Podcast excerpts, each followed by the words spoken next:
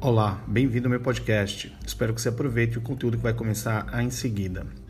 Fique por aqui, compartilhe, comente e mande sugestões. Até mais. Olá, eu sou o professor Roberto Claro e hoje nós vamos falar sobre um novo ambiente de negócios pedindo novas estratégias. No episódio anterior, nós conversamos um pouquinho sobre adotarmos uma nova mentalidade positiva perante esse cenário de incertezas, usando, obviamente, a transformação digital para isso. Vai lá no episódio 46 para você ouvir. Neste episódio de hoje, nós vamos refletir sobre como um novo ambiente pede novas estratégias. As empresas que sobrevivem são aquelas que transcendem estes tempos caóticos. Todos nós estamos vivendo momentos de apreensão e diferentes níveis de empatia entre as pessoas. Precisamos nos conectar em busca de soluções que ajudem a todos. Como você se conecta com alguém, como vende para alguém em um ambiente anormal e inédito como o que vivemos hoje? Você diria: como posso ajudá-lo agora? Como minha empresa pode atendê-lo neste momento? Como podemos ajudá-lo durante esta perda? Porque há um monte de situações difíceis acontecendo e é praticamente impossível não prestar atenção a isso. Então, creio que essas seriam as perguntas que você pode fazer. É um momento também de reenquadramento e relevância, pois neste momento é fundamental rever desde as suas estratégias de negócio e também de posicionamento de marca, principalmente a digital, até as suas ofertas.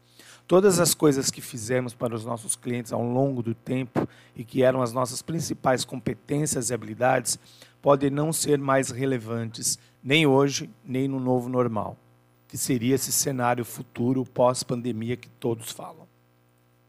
Eu tenho que repensar o que eu faço, as minhas principais competências e como ser relevante para as pessoas neste momento de crise, pois todos nós precisamos considerar essas realidades.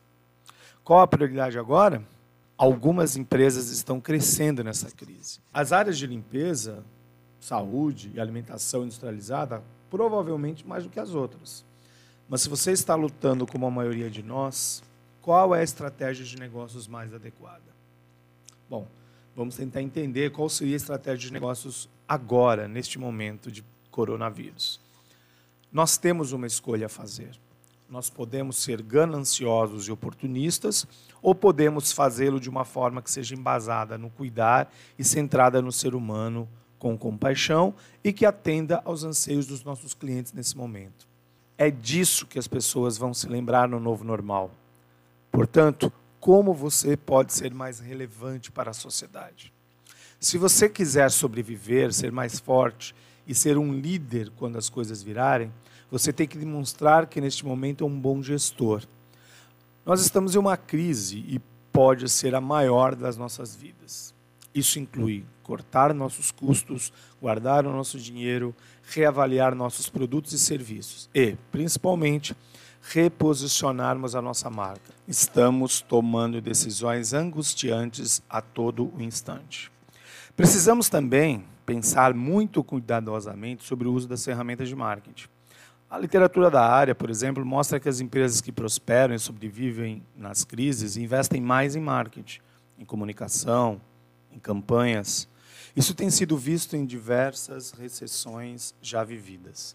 Obviamente, eu nunca vi nada como o que vivemos hoje, nesse momento. Mas se você tem um modelo de negócio que é verdadeiramente relevante agora, talvez seja o momento de repensar os seus investimentos nessa área.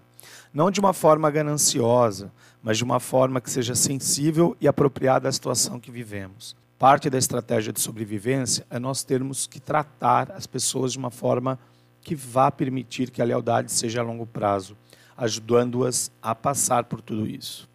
Lute para permitir lealdade eterna agora. Faça a coisa certa, mesmo que doa. Mais, né?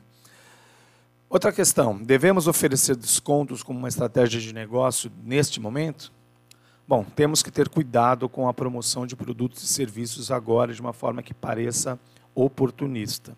As pessoas estão em crise e as empresas têm de conhecer essa realidade e não podem fechar os olhos ao que vivemos em sua comunicação. As pessoas vão querer um desconto, um cupom nesse momento, se elas estão tentando encontrar comida ou remédios para suas famílias. Se alinhe a esse contexto. Sobre mensagens padronizadas. As empresas precisam ser mais humanas neste momento do que nunca. Do ponto de vista de comunicação, abandone as mensagens padronizadas. Comunique-se com bondade e empatia, o que significa dizer a verdade. Aliás, isso é algo que deveria ser dito sempre, concordam? Bom, eu acho que uma das coisas importantes que podemos fazer agora é usar o humor e o bom senso, obviamente. Há uma série de benefícios físicos e psicológicos positivos ao se usar o humor na comunicação de marca.